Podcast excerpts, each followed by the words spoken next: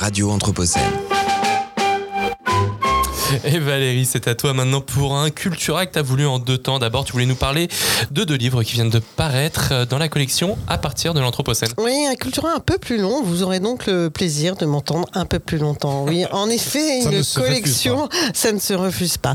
Une collection créée en 2020, donc cette collection à partir de l'Anthropocène au sein des éditions 205, qui est initiée par l'école urbaine de Lyon et qui est un travail qui est poursuivi par euh, Cité Anthropocène. Donc deux titres euh, viennent d'être euh, publiés là tout à fait récemment. Il y a quelques jours, euh, Esthétique du Caire pour l'Anthropocène de Maria Grace Salamanca Gonzalez, où l'autrice s'interroge. Est-ce qu'il reste quelque chose à faire, à dire, à réfléchir? Est-ce que nous pouvons continuer à croire que des connaissances suffisent pour changer nos conduites, nos décisions? Qu'est-ce qui a suffisamment de valeur pour nous en tant qu'humains pour faire face aux urgences planétaires? Son livre explore les dimensions imaginaires des, différents, diverses crises d'habitabilité qui façonnent notre époque. Il propose une réponse esthétique à une question morale. Il ouvre des alternatives au système monde moderne qui, homogénéisant, n'offre pas de place pour tous et tous, car ce modèle mène la planète à un déséquilibre qui en menace la vie dans son ensemble. Un peu plus tôt dans la saison, fin avril, nous avons euh, publié Faire face à l'Anthropocène, les voies du droit d'Isabelle Michelet. Euh, l'autrice part du fait que les défis environnementaux sont matriciels pour les êtres humains et pour toutes les constructions sociales qu'ils produisent. Assumer les conséquences de la prédation humaine sur son environnement ne peut que se traduire dans le droit et venir le structurer.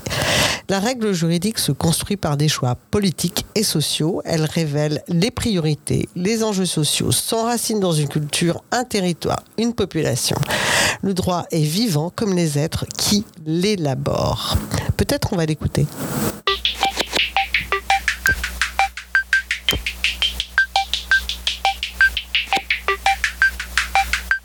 c'est la diversité du vivant. L'enjeu de le préserver, cette biodiversité, cette variété, cette richesse est au moins aussi important que l'enjeu climatique. La difficulté, c'est de le faire par le droit.